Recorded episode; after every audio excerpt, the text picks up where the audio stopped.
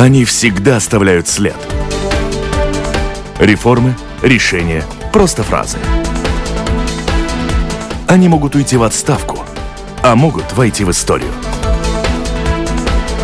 Сегодня они действующие лица – Здравствуйте. О кризисе в Ираке, его последствиях для мира и Латвии, о ситуации в Евросоюзе и перспективах его расширения, а еще о близкой потере Евросоюза в лице Великобритании, о важнейших международных событиях, их значении для Латвии, о латвийской внешней политике в новом 2020 году. Говорим сегодня в программе «Действующие лица» с министром иностранных дел Эдгаром Янкевичем. Здравствуйте. Добрый день. У микрофона автора ведущая журналист Латвийского радио 4 Валентина Артеменко. В студии вместе со мной работают журналисты Кристина Худенко из новостного интернет-портала Delphi и главный редактор журнала Forbes Латвия Алина Ластовска. Оператор звукозаписи работаем в записи Кристина Делла. Конечно же, о последних событиях в Иране глава Ирана пригрозил США многолетними последствиями за смерть э, Сулеймани. Уже известно, что в ночь на 8 января власти Ирана нанесли ракетный удар по двум военным базам в Ираке, на территории которых находятся американские военные. Как оцениваете международную обстановку на Ближнем Востоке? Ну, я думаю, что здесь мы можем говорить словами классика, что международная обстановка накалилась. Накалилась и очень сложная. Но если мы говорим о том, что сейчас происходит э, и в Ираке, и э, между Соединенными Штатами Америки и Ираном, мы все же должны посмотреть немножко э, на этот вопрос в историческом плане и тоже немножко в политическом плане. В историческом плане, я думаю, что мы должны вернуться уже в 2013 к 2013 году, к ситуации в Сирии, когда э, тогда президент Соединенных Штатов заявил о том, что есть красная линия, это химическое оружие, применение химического оружия президентом Асадом, потом ну, произошли события, где нам всем казалось, что удалось достичь соглашения о том, что все химические вещества, оружие будет э, выведено из Сирии, а потом уже случилось 2, 3 или 4 раза, там можно поспорить по каждому вопросу, но все же есть факты, которые это подтверждают, случилось э, применение химического оружия. В прошлом году весь год ситуация накалялась, вы, возможно, так этому не следили, но там были и нападки на саудовские э, нефтеперерабатывающие заводы, были нападки тоже и на танкера. Были ситуации, где мы видели, что Иран уже довольно жестко э, проводил политику в Либане, в Сирии, в Ираке, провоцируя и международную коалицию, и Соединенные Штаты.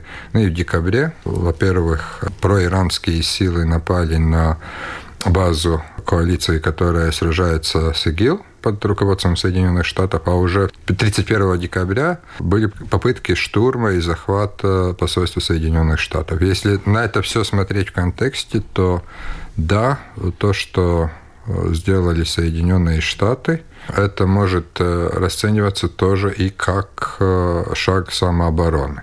Это мы так и оцениваем. Это шаг самообороны, но вместе с тем мы считаем, что сейчас все же надо работать над тем, чтобы ситуация разрядилась. Конечно, мы понимаем, что и ракетные удары Ирана – это ответный шаг, но вместе с тем даже при таких обстоятельствах дипломатии никто не отменял. В пятницу мы собираемся в Брюсселе на внеочередную сессию министров иностранных дел Евросоюза. Вопрос уже рассматривал тоже и Совет НАТО. Есть э, очень много дипломатических, скажем, ну, шагов, которые предпринимаются и нашими союзниками, и Евросоюзом, в частности. Ну, будем конечно, надеяться, что все же и у руководителя Ирана, и у руководителей Соединенных Штатов есть э, достаточно, скажем, здравого смысла, чтобы эту ситуацию дальше не эскалировать. Ситуацию рассматривали как и в Сейме, в комиссии иностранных дел в пятницу. Вы говорите, едете в Брюссель для того, чтобы совместно всем министрам иностранных дел говорить об этой ситуации. И в то же время на Фейсбуке вы выразили уже полную поддержку США практически в первый же день после событий. И у многих сегодня вопрос – это ваше личное ли мнение, позиция страны.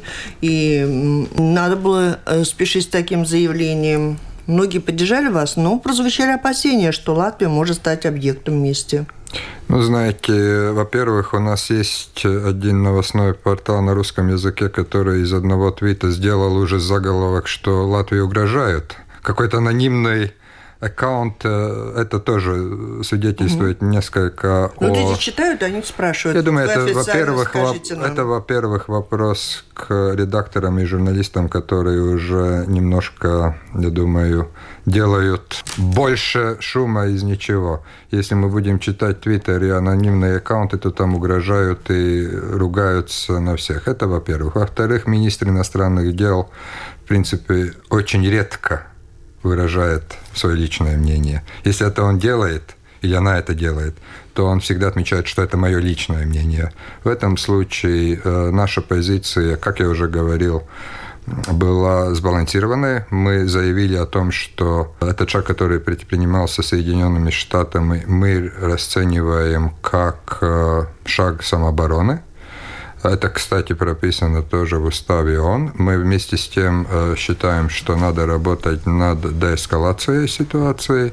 И, кстати, более-менее, если вы просмотрите новостную ленту, начиная где-то, ну, уже с 3 января до сегодняшнего дня, вы увидите, что более-менее такую же позицию ну, там есть нюансы где-то в формулировках, но более-менее такую позицию выразили и наши балтийские соседи, и также, если вы просмотрите, э, никто особенно э, не выразил осуждение Соединенным Штатам, а понимание этого шага и по Евросоюзу, наши партнеры Евросоюза, все вместе с тем, в том числе и Латвия, призывают к деэскалации. Так что здесь я думаю, что во-первых, э, мы будем всегда поддерживать наших союзников.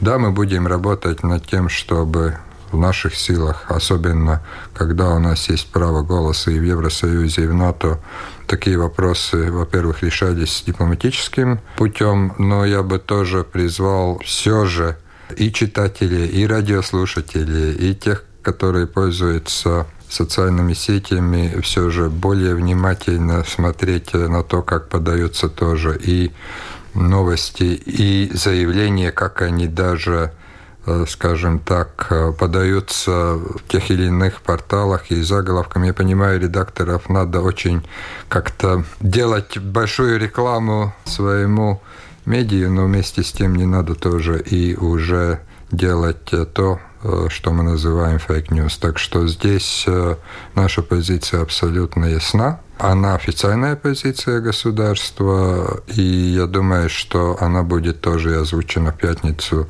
в Евросоюзе.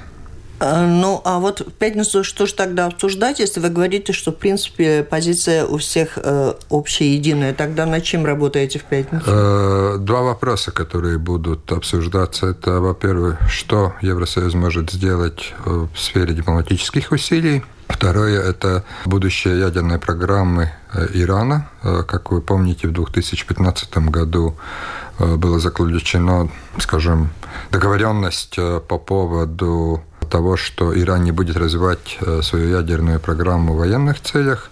Но потом Соединенные Штаты э, в 2018 году вышли из этой программы, Евросоюз, и здесь у нас есть различия мнений, Соединенными Штатами Евросоюз считал, что программу надо продолжать. После атаки в Багдаде 3 января э, Иран заявил, что он полностью прекращает выполнение этой программы. Но вместе с тем, если вы опять читаете очень внимательно заявление, там очень много оставлено путей возврата для выполнения этой программы. Так что эти два вопроса, что Евросоюз может делать по в сфере дипломатических усилий и Соединенными Штатами, и в регионе, и с Ираном. И второе – это вопрос, конечно, ядерной программы и дальнейших шагов, дальнейшей позиции всех членов Евросоюза. А как вот вся эта ситуация может все-таки докатиться до нашего Балтийского региона в смысле какого-то эскалации насилия, может быть, терроризма, и в смысле денежном, как мы уже знаем, цены на нефть тоже пошли вверх. Знаете, я думаю, что я тоже говорил с э, главой службы безопасности и спрашивал, как он видит, скажем, ну, возможную эскалацию угроз терроризма. Мы не видим сейчас никаких признаков того, что здесь в регионе, в Балтийском регионе особенно такая угроза нарастает. Нет, пока мы таких признаков не видим.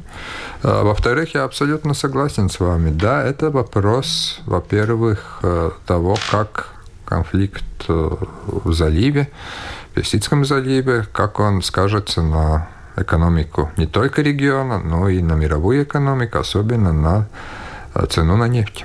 А вот про эту миссию обучения, которая в Ираке, где наши э, представители участвуют, правительство собиралось на этой неделе смотреть, рассматривать этот вопрос, принесли на следующую неделю. Премьер уже высказался, что, скорее всего, все будет продолжать миссию. Как вы смотрите на этот вопрос? Нужно ли какие-то более тщательно рассмотреть? Я думаю, что здесь мы, конечно, будем этот вопрос рассматривать и на заседании правительства во вторник, и тогда этот вопрос должен рассматриваться тоже и парламентом Сейма. Mm-hmm. Потому что решение парламента о продлении миссии в Ираке это обязательно, это по нашим законодательству. Я считаю, что мы должны свои дальнейшие действия координировать с союзниками. Наши солдаты, в принципе, шесть инструкторов сейчас находятся в Ираке. Они находятся в составе э, контингента Дании, который находится под командованием сил Соединенных Штатов. Кстати, в принципе, на данный момент, ну, конечно, здесь надо опять э, смотреть, как будет развиваться ситуация. На данный момент э, все операции коалиции прекращены. Обучение иракских сил безопасности приостановлено ну, до того, как будет ясно, как будет развиваться ситуация в Ираке. Мы тоже э, считаем, что мы все же должны э, пока внести проект решения в Сейм, мы должны все же координировать э, свою дальнейшую, скажем, политику с нашими союзниками. Ну, и потом будем... этот вопрос, на когда будет ситуация более ясная, не имеет а, В принципе, парламент должен решать этот вопрос до 1 февраля, потому что, кажется, решение парламента, которое еще если память не изменяет, предыдущий парламент принимал действовать до 1 февраля.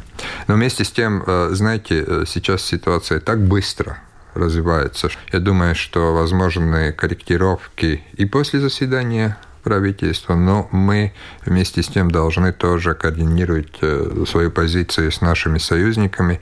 И я бы надеялся, что парламент решит э, продолжить эту миссию, но, конечно, правительству, Министерству обороны надо будет решать вопрос, если ситуация изменится, если будет решение союзников об уходе, а то тогда этот вопрос, конечно, может опять быть на повестке дня. Кстати, еще один вопрос – это решение парламента Ирака.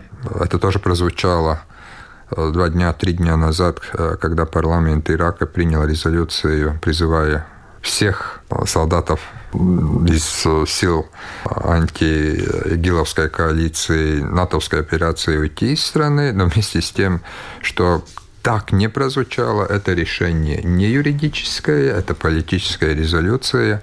Решение будет приниматься правительством Ирака. Если такое решение будет приниматься, это опять будет еще один из вопросов, которые мы должны будем рассматривать э, и по поводу нахождения наших солдатов, и истекая из э, норм международного права. Так что здесь вопрос, да, он очень пока сложный, и сказать, как будет развиваться ситуация где-то в недельный срок или в двухнедельный срок, это очень сложно сейчас.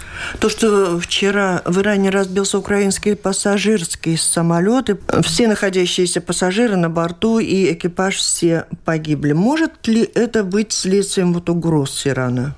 Ну, знаете, дождемся все же первых результатов расследований. Моя, скажем, точка зрения, что сейчас заявлять, что мы знаем точные причины крушения самолета, это преждевременно.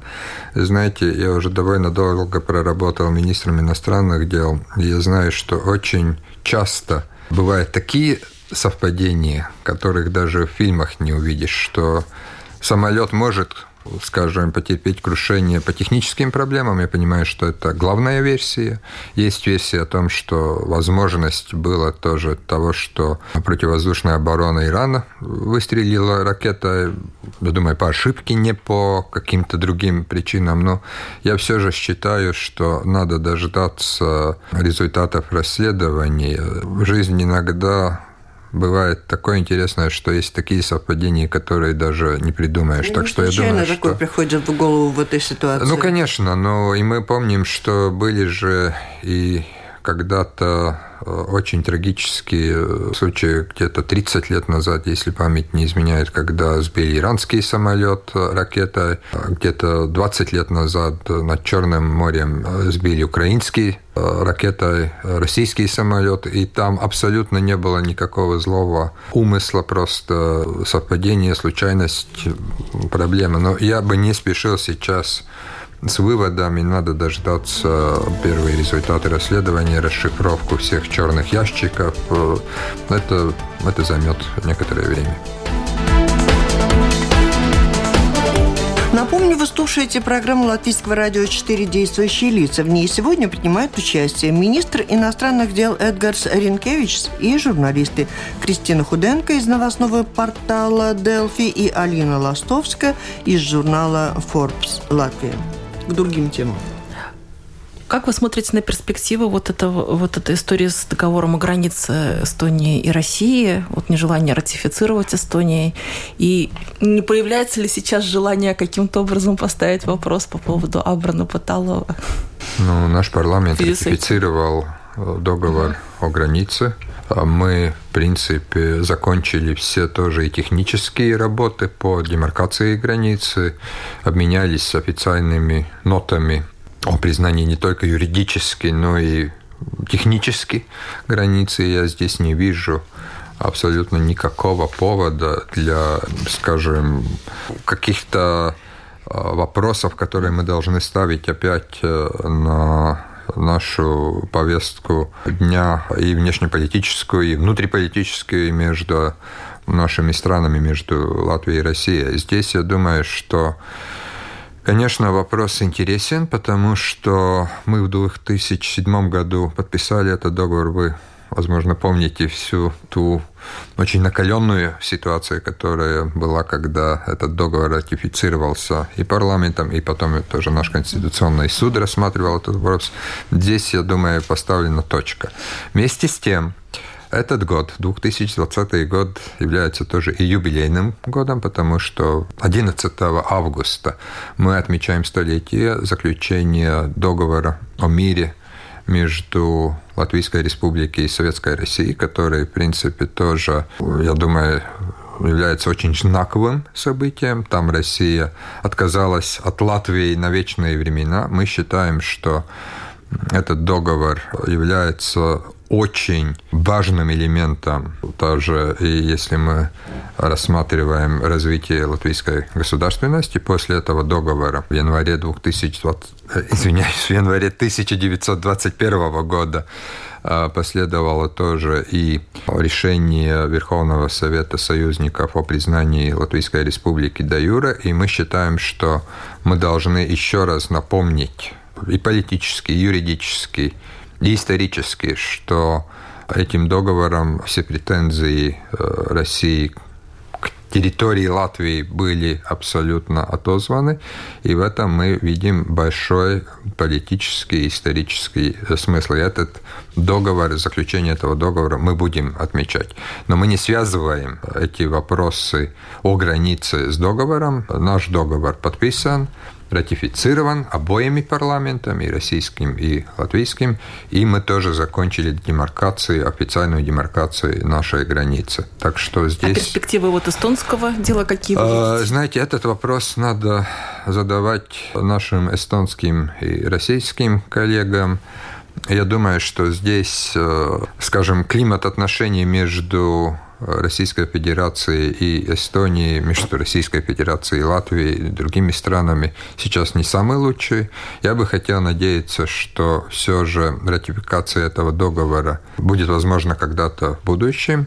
Кстати, мы тоже помним, что пять с половиной лет назад то, что не так ясно было проведена эта линия границы между Эстонией и Россией. Это послужило поводом тоже для международного инцидента захвата эстонского офицера полиции безопасности. Мы помним, что случилось тогда в 2014-2015 году. То, что меня сейчас волнует, это та риторика, которой занимается российское руководство, Министерство иностранных дел по поводу исторических вопросов, пакт Молотова-Риббентропа. Сейчас, если послушать российских должностных лиц, то чуть не Польша развязала Вторую мировую войну, чуть не Польша напала на гитлеровскую Германию, на Сталинский Советский Союз. Вот в этом плане я вижу, что если будет такие заявления, которые, в принципе, обеляют э, сталинскую внешнюю политику в начале или перед началом Второй мировой войны, то да, это еще будет одним большим раздражителем э, в отношениях не только между Россией, Латвией, Эстонией или Литвой, но и с очень многими странами Восточной Европы. Э, мы абсолютно ценим тот вклад, который внес Советский Союз в разгроме гитлеровской Германии. Я думаю, что то, что мы будем отмечать 75 лет со дня окончания Второй мировой войны и в Европе, и на Дальнем Востоке, это прекрасно. Я думаю, мы все понимаем, что и под гитлеровской Германией свободная Латвия не могла бы существовать, но вместе с тем мы не можем тоже согласиться, и мы никогда не будем соглашаться с трактовкой, что пакт Молотова-Риббентропа, что секретные протоколы о разделе а, Европы в сфере влияния, под которым мы тоже подпали, что это что-то хорошее и что это должно обеляться. Хотел бы напомнить, что был или был съезд народных депутатов Советского Союза в 1989 году, который осудил такой пакт. Вот в этом мы видим большой откат, и если это будет продолжаться, это будет очень-очень большим раздражителем и тоже в наших отношениях. Речь идет, 20 год, если э, прогнозировать, э, смотреть отношения Латвии Евросоюза с Россией, это только риторика как раздражитель или в какой-то мере угроза безопасности? Если мы смотрим на риторику, когда мы открываем еще один фронт, на этот раз исторический фронт. В принципе, он никогда не закрывался. У нас очень разные трактовки того, что случилось угу. в 1940 году. Кстати, опять еще одна дата, 80 лет со дня оккупации Советским Союзом Балтийских стран. Так что будет э, довольно много еще, я думаю, э, риторических, риторических не только, тоже и исторических выступлений, но я думаю, что здесь, э, если ты начинаешь так жестко пересматривать историю, говоря, что раздел мира или Европы в сфере влияния – это хорошее дело, что это успех советской дипломатии, а потом мы помним, как этот успех развивался в 1941 году, когда гитлеровская Германия напала на Советский Союз, то это мы видим не только как э, упражнение исторического порядка, но и мы все же э, делаем некоторые выводы о том, как на дела сейчас смотрит руководство Российской Федерации. Это, конечно, не может нас не волновать. Выводы – это еще не действия военного характера. Извините, если вы сейчас э, считаете, что военная угроза э, здесь в регионе нарастает, я бы сказал нет. Но тоже в докладе, который Министерство иностранных дел подготовило к нашим ежегодным дебатам по внешней политике в парламенте, в Сейме, которые пройдут 20 3 января, то мы, конечно, пишем, что мы считаем, что ситуация может измениться очень быстро, и мы должны быть готовы. Так что все те меры безопасности, которые предпринимались и НАТО, и Евросоюзом 2014 года, они должны продолжаться. Вы упоминали, упомянули, да, 75 лет э, окончания Второй мировой войны в этом году. Есть ли какое-то приглашение или есть какие-то планы, возможности ехать в Москву на празднование?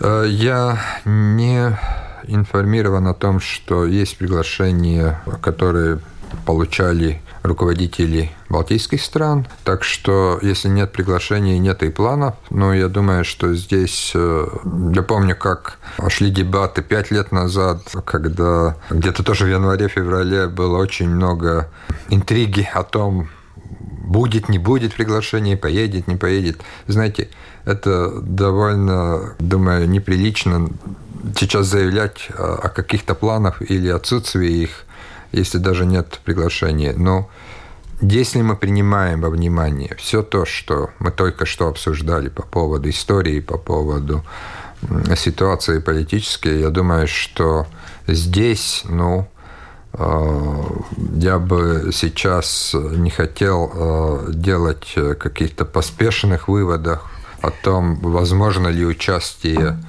официальных представителей высокого ранга балтийских стран. Я думаю, что этот вопрос, во-первых, должен э, быть координирован на уровне руководства и Латвии, Эстонии, и Литвы. Я не думаю, что здесь мы должны как-то предопределять эту дискуссию. Так что этот вопрос, в принципе, для нас не актуален сейчас, потому что нечего обсуждать сейчас. Интрига приезда, не приезда в Латвию президента Беларуси. Ну и также, если мы говорим про Белоруссию, вот когда да. был Новый год, был разногласие у них с Россией о поставках нефти.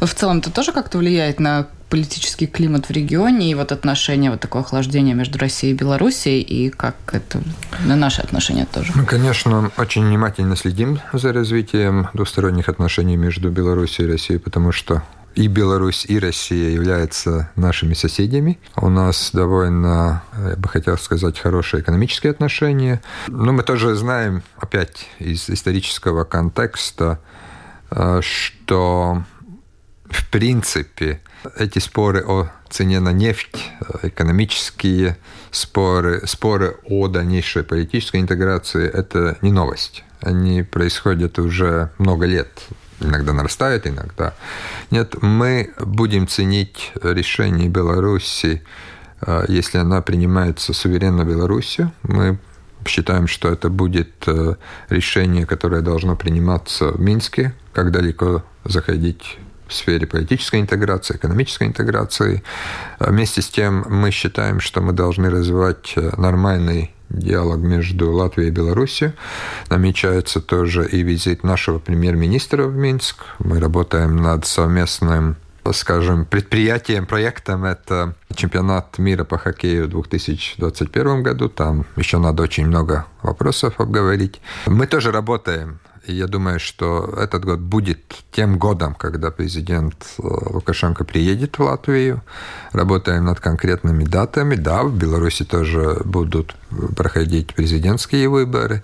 Я знаю, что это довольно большая интрига, но я могу подтвердить, что тоже, когда я встречался с министром иностранных дел Беларуси в Братиславе в декабре э, в рамках Совета министров ОБСЕ, мы говорили тоже о уже более конкретных если не датах, то рамках в этом году. Так что я думаю, что этот год станет тем годом, когда визит состоится, потому что у нас сейчас президент выбран на 4 года, а это был тоже еще один вопрос, который немножко мешал в прошлом году проведение визита. Это наши выборы, это смена и правительства, и новый парламент, и президента. И тоже работали над экономическими вопросами, потому что и белорусская сторона и латвийская сторона хотят видеть этот визит не только политическим и символическим, но тоже и практически. Давайте про Брексит тоже поговорим. Да, Брексит про... наш, как завершающий, я хотела еще спросить, может быть, я понимаю, что Министерство иностранных дел держит руку на пульсе относительно Манивала, о том, как мы ведем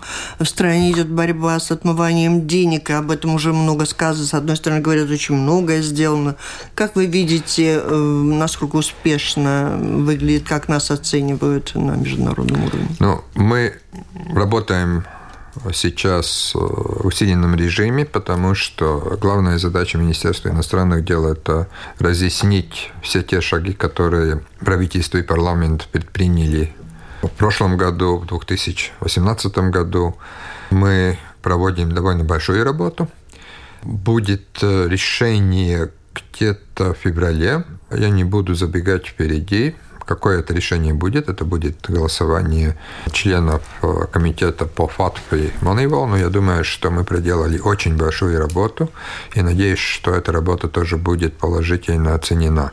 Вместе с тем э, я хотел бы сказать, что я слышал очень много положительных отзывов от наших партнеров, потому что они высоко оценивают ту работу, которая проделана и по изменений в нашем законодательстве и по вопросам ликвидации конкретных банков, и по вопросам усиления контроля. Но не будем забегать вперед. Но это не какая-то объективная это... оценка, там выполнен тот, тот, тот пункт, а все-таки в какой-то мере субъективное отношение к ситуации тех, кто голосует, ну, да? Знаете, Нет? Я, я есть понять. объективные критерии, но в конце концов каждое голосование оно более-менее субъективное. Здесь есть оба элемента, и субъективный, и объективный. Но все-таки я понимаю, что если еще в начале года, в конце прошлого года мы были такие, достаточно волновались об этом, то сейчас мы более оптимистично смотрим на ситуацию, что были какие-то все-таки переговоры и разговоры, и все-таки ситуация Давай, улучшилась. Давайте не забегать вперед тому процессу, который сейчас пошел. Да, в ноябре и в декабре наша делегация побывала и в Страсбуре, и в Париже. Делала доклад о том, что мы сделали.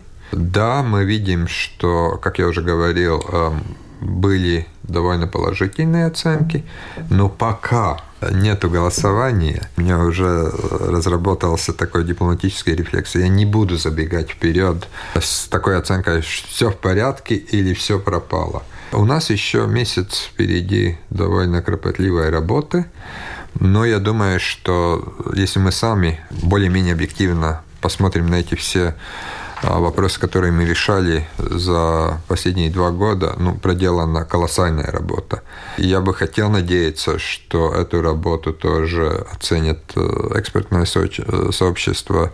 Тогда те прогнозы, которые делались тоже и по возможному экономическому эффекту, если мы будем занесены так называемый список э, ФАТФ, э, серый список, так мы его называем, все же не будут э, реализоваться как, как черный сценарий. Но пока еще рано говорить о том, какое будет решение. Я могу сказать только о том, что мы делаем все, что мы можем, и вместе с нашими коллегами из Министерства финансов, из ФКТК, из комиссии по надзору над банками и так далее.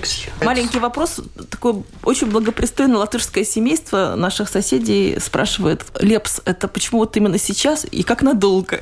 Потому Мы... что они, оказывается, поклонники его а, творчества. Меня абсолютно не волнует ни музыка, ни поклонники того или другого певца. На этот вопрос я могу ответить тем же, что я уже заявил в ноябре. Он занесен в список невъездных лиц по представлению служб безопасности – так что не ищите большой политики здесь, ищите что-то другое и посмотрите в Гугле, которые еще страны занесли по каким Они причинам. Давнее, Когда мы получаем информацию от наших компетентных органов, тогда мы действуем. Тогда про Брексит. Если мы говорили, что нужно оформить официальный статус нашим э, подданным в Великобритании, то они сначала не очень торопились с этим. Сейчас эта ситуация улучшилась, увеличился это э, число этих людей, все ли в порядке? Увеличился, но все же, по нашим данным, не все это сделали, и мы еще раз хотели бы призвать всех латвийцев, которые живут и работает в Великобритании, это сделать до 31 января, потому что сейчас уже ясно, что 31 угу. января это уже дата выхода, потому что после выборов э, премьер-министр э, Джонсон получил такое количество мандатов в парламенте, э, которое дает мне и ему уверенность сказать, что Брексит случится. Потом у нас где-то 11 месяцев плюс-минус, ну, я думаю, что это очень оптимистический прогноз. Но все же почти год для заключения нового соглашения о торговле, о политических отношениях, но это тоже не будет легко. Так что я хотел бы сказать, что после 31 января, если люди, которые сейчас являются гражданинами Евросоюза, проживают на территории Великобритании, не зарегистрируются в официальных регистров э, Министерства внутренних дел Великобритании, то наши возможности, но гарантировать э, их права будут очень минимальны. Так что это надо сделать. Мы, конечно, будем радоваться теми, кто решат э, возвратиться домой, но это, конечно, дело каждого, который там живет и работает. Я знаю, что тенденция здесь такова. Наше посольство в Лондоне меня информировало, что довольно большое количество сейчас людей приходят, э, пишут э, электронную почту, звонят в посольство, интересуются тоже и возможности возвратиться. Это не десятки тысяч, но тенденция довольно положительная, но говорить о том, что сейчас все приедут назад, я, конечно, не могу. Это ваше решение, но вы должны понять, если вы не будете выполнять законы Великобритании, то посольство и Министерство иностранных дел вам не сможет помочь, начиная с 1 февраля 2020 года. Тогда это уже будет вопрос между вами и компетентными органами Великобритании. А по нашим данным, еще десятки тысяч латвийских граждан, которые проживают в Великобритании, не зарегистрировались. Это вы правильно сказали, да, есть хорошая тенденция, но мы пока еще не можем говорить, что все все сделали. А у меня вопрос про тех, кто никуда не уезжал, работает и живет здесь в Латвии, к чему готовиться в связи с Брекситом нам в Латвии? Так как все же есть соглашение по выходу Великобритании в более, скажем, таком юридически корректном способе, то особых изменений не будет. Да, как всегда, когда что-то меняется, я предполагаю, что могут возникнуть некоторые проблемы в торговле, таможни могут первые недели какие-то, возможно, сюрпризы преподнести. Но мы будем над этим работать. Надеюсь, что тоже Великобритания и Евросоюз будет над этим работать. Кстати, я больше бы сейчас говорил не о том, что ожидается 1 февраля, потому что там есть скажем, юридические соглашения по всем вопросам. Меня сейчас уже больше волнует каков будет новый договор о торговле, об экономическом сотрудничестве между Евросоюзом и Великобританией, который должен вступить в силу после того, как э, выход э, Великобритании из Евросоюза закончится окончательно, потому что есть еще переходный период, который заканчивается через 11 месяцев. За эти 11 месяцев мы должны уже заключить договор о новых отношениях между Евросоюзом и Великобританией, а там, я думаю, еще будут очень-очень много интересных переговоров и вопросов и сюрпризов для предпринимателей, в том числе и не очень приятных, наверное. А, ну, это вопрос, как мы сможем договориться об основах торговли, таможенных пошлинах, э, сертификации. Там очень много интересных вопросов. Мы, конечно, будем отстаивать позицию о том, что мы должны развивать отношения с Великобританией в режиме наибольшего благоприятствования как это получится? 27 стран Евросоюза должны договориться о мандате. Есть интересы, будет довольно непростые переговоры тоже о, о дальнейшем. Э, что изменится для туристов после 31 января, граждан и не граждан? В принципе, пока ничего, но вместе с тем, с 1 февраля, если кто-то хочет э, получить вид на жительство в Великобритании, это уже будет компетенция властей Великобритании. Там уже не будут действовать э, те правила, которые действуют в Евросоюзе, когда ты можешь приехать в страну Евросоюза, э, жить, учиться, работать.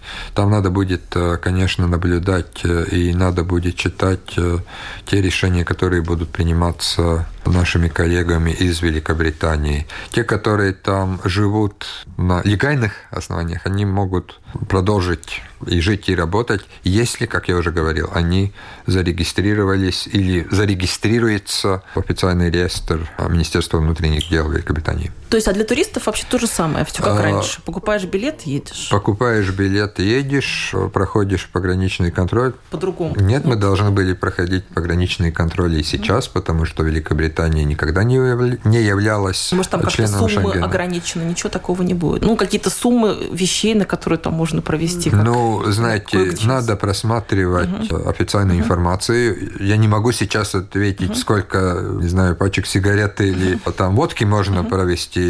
Эту информацию всегда можно найти в официальном реестре нашей таможни Великобритании, но в принципе пока больших изменений для туристов не будет. И я думаю, что безвизовый режим будет сохранен тоже и после 2021 года, когда должен вступить в силу новый договор, который еще пока разрабатывается. Спасибо, на этом завершаем. Это была программа «Действующие лица». В ней приняли сегодня участие министр иностранных дел Латвии Эдгар Сринкевич и журналисты Кристина Худенко из новостного интернет-портала «Делфи» и Алина Ластовская, главный редактор журнала «Форбс Латвия».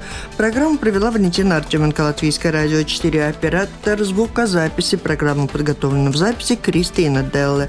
Всем спасибо, удачи, до встречи в эфире.